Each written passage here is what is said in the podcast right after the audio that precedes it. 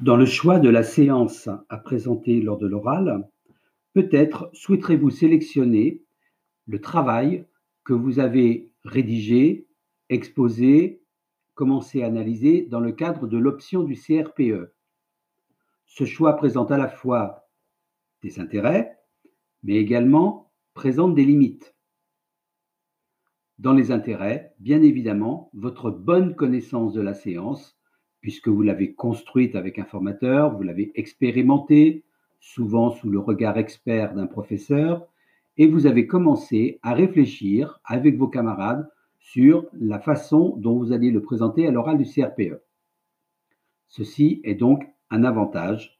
Vous avez une longueur d'avance par rapport à l'oral. En termes de limites, je vous invite à considérer que la situation n'a strictement rien à voir entre cet oral UE2 et l'oral du CRPE. Tout d'abord, lors de l'oral du CRPE, vous serez audité beaucoup plus longuement que lors de l'oral que vous allez passer au mois de mai. Ensuite, il serait extrêmement imprudent d'inférer du résultat de l'oral du mois de mai un possible résultat à l'occasion du CRPE.